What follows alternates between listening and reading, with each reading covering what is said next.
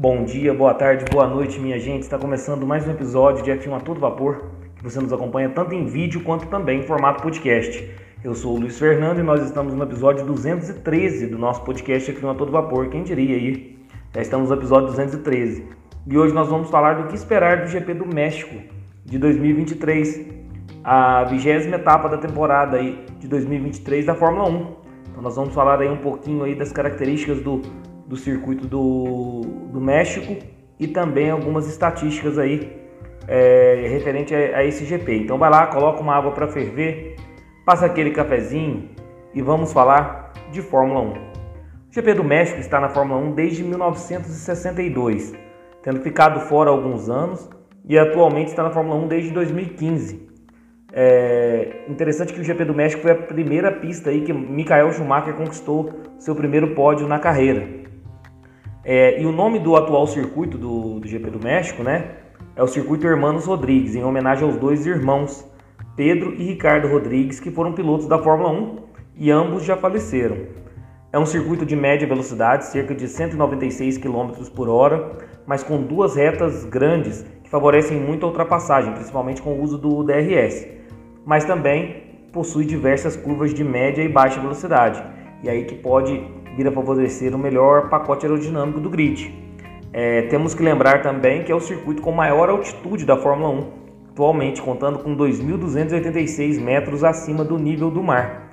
Então, nós temos aí um circuito de média, é, com, com retas grandes que favorecem a ultrapassagem, mas a configuração do carro é uma configuração de um rake mais alto, muito por conta da questão da altitude. Então, altitude de 2.286 metros, né? A maior altitude dos atuais circuitos da Fórmula 1. Então, nós temos uma configuração com muito mais, prevalecendo muito mais o pacote aerodinâmico do que propriamente a velocidade pura do motor do carro. Feitas essas considerações, é, em razão desse circuito ser de média, então o downforce é muito importante aí o carro que tiver a melhor configuração de downforce é extremamente importante para esse circuito ter aí um favorecimento. Nós temos também aquela, é, eu falei de algumas curvas de média, algumas de baixa, né? Nós temos a seção do estádio. Então, o GP do México, esse circuito Hermanos Rodrigues, é aquele circuito onde a pista passa por debaixo do estádio, em baixa velocidade, para que o público todo que está ali presente vejam bem de perto os carros da Fórmula 1. É incrível essa curva de baixa aí passando por dentro do estádio. Então, Geralmente, a cada vez que se passa, o público vai ao delírio, principalmente em se tratando de piloto da casa. nós temos piloto da casa aí para esse GP do México, que é o Sérgio Pérez. Não vem na sua melhor fase, não consegue resultados pela Red Bull, é, tem muita especulação de ser trocado para o ano que vem, mas o Sérgio Pérez é o piloto da casa, é o piloto mexicano que vai ter todo o apoio da torcida e com certeza vai tentar fazer o melhor aí para por correr em casa, né? Querer um resultado aí perante a torcida, pelo menos um pódio dessa vez, né, Sérgio Pérez? Porque o seu rendimento na Red Bull não vem sendo satisfatório. É, vamos falar então do circuito. Circuito Autódromo Hermanos Rodrigues, a extensão de 4.304 metros, serão 71 voltas, perfazendo uma distância total de 305,354 quilômetros circuito possui 17 curvas, 2 pontos de DRS. Volta mais rápida de Valtteri Bottas em 2021, com tempo de 1:17.774. Vamos falar aí alguns fatos sobre o GP do México interessante. O GP do México de 86, Gerhard Berger, Berger conquistou a, a, primeira de suas 10 vitórias aí na, na Fórmula 1. Então, o Berger teve a sua primeira vitória no GP do México em 1986. E o, o pódio do Sérgio Pérez é o melhor em 2021. Sérgio Pérez da Red Bull é o melhor resultado de um mexicano em casa, ou seja, até, até se a gente for olhar os irmãos Rodrigues mesmo, o Sérgio Pérez já é o maior piloto mexicano da história da Fórmula 1 pelos seus números, né? Em 2015, a curva final do circuito é, redesenhado, ele teve essa ele foi redesenhado para iniciar, para retomar a Fórmula 1, circuito Hermanos Rodrigues. A curva final recebeu o nome de Nigel Mansell. em homenagem ao piloto inglês que venceu o Grande Prêmio do México duas vezes, em 1987 e 1992. E nós sabemos aí que o GP do México está renovado com a Fórmula 1 pelo menos até 2025. Maiores vencedores do GP do México: Max Verstappen em primeiro com quatro vitórias, seguido aí de Jim Clark, Nigel Mansell, Alan Prost e Lewis Hamilton, cada um com suas duas vitórias.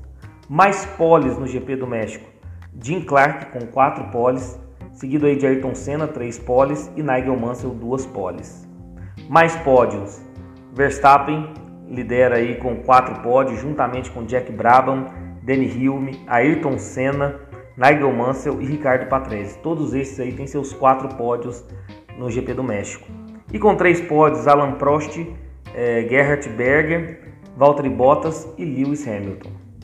A equipe mais vencedora no GP do México já é a Red Bull, com quatro vitórias, seguida aí da McLaren, Williams e Mercedes, cada uma com suas três vitórias, e a Ferrari com duas vitórias no México.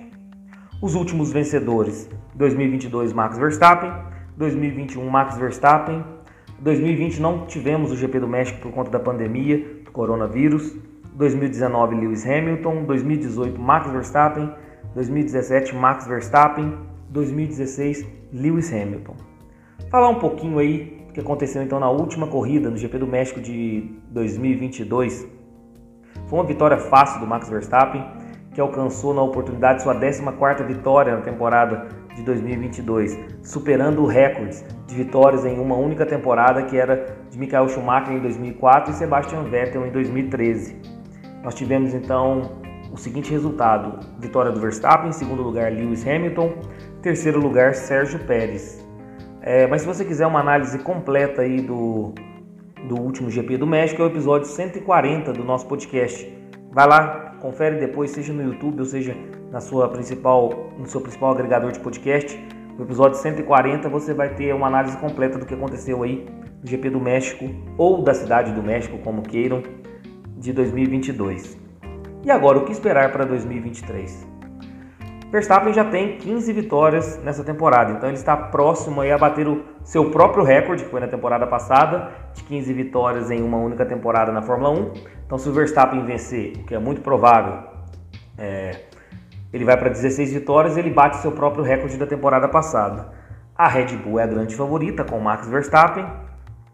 E o Verstappen no último GP, que foi o GP dos Estados Unidos, ele teve a vitória 50 da sua carreira. Então, se ele vencer o GP do México, ele vai ficar com 51 vitórias, igualando aí o número de vitórias do Alan Prost. Então, um feito muito importante na carreira do, do Max Verstappen. A Red Bull é a grande favorita com o Max Verstappen.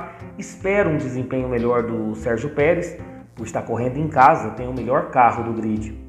Está correndo em casa, então a gente espera um desempenho bem melhor do Sérgio Pérez. Então eu espero um pódio do Pérez e uma vitória do Verstappen pelo menos.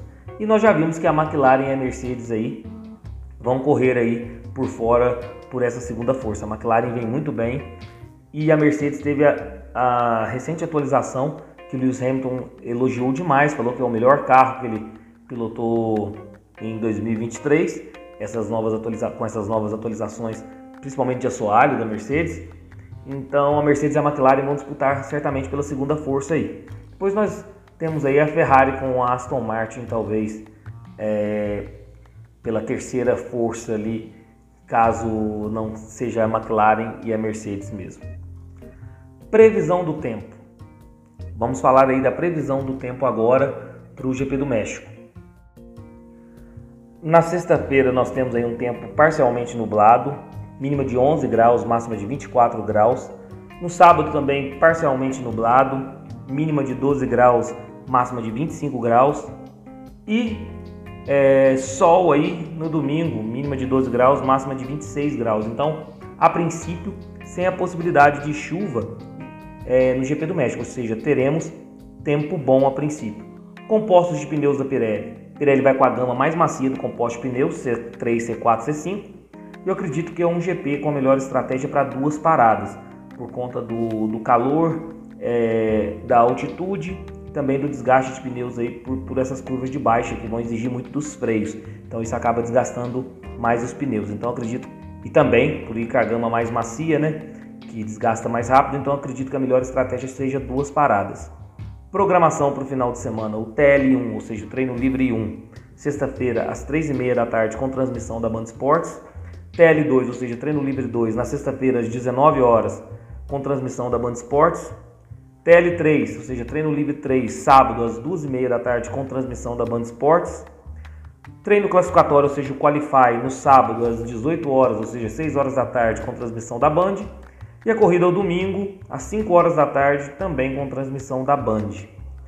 E agora, por fim, os meus palpites para o final de semana. Acredito aí numa pole position do Max Verstappen e também uma vitória do Max Verstappen a sua 16 na temporada, ultrapassando seu próprio recorde de vitórias em uma única temporada. Segundo lugar, eu vou postar no Sérgio Pérez, piloto da casa, correndo numa Red Bull, então Primeiro lugar Verstappen, segundo Pérez, terceiro lugar completando o pódio Lando Norris. E volta mais rápida, Max Verstappen. Mas digam vocês aí na caixa de comentários quais os palpites de vocês para esse final de semana. Pessoal, esse foi o vídeo de hoje do que esperar do GP do México ou da cidade do México, como queiram, de 2023. Espero que tenham gostado. Deixe o like no vídeo, se inscreva no canal, ative o sininho para receber todas as notificações de vídeos novos e se você estiver nos acompanhando via podcast, avalie o nosso conteúdo, dá cinco estrelas, dá aquela força, ajuda ah, o nosso projeto, tá bom? Um abração a todos e fiquem com Deus.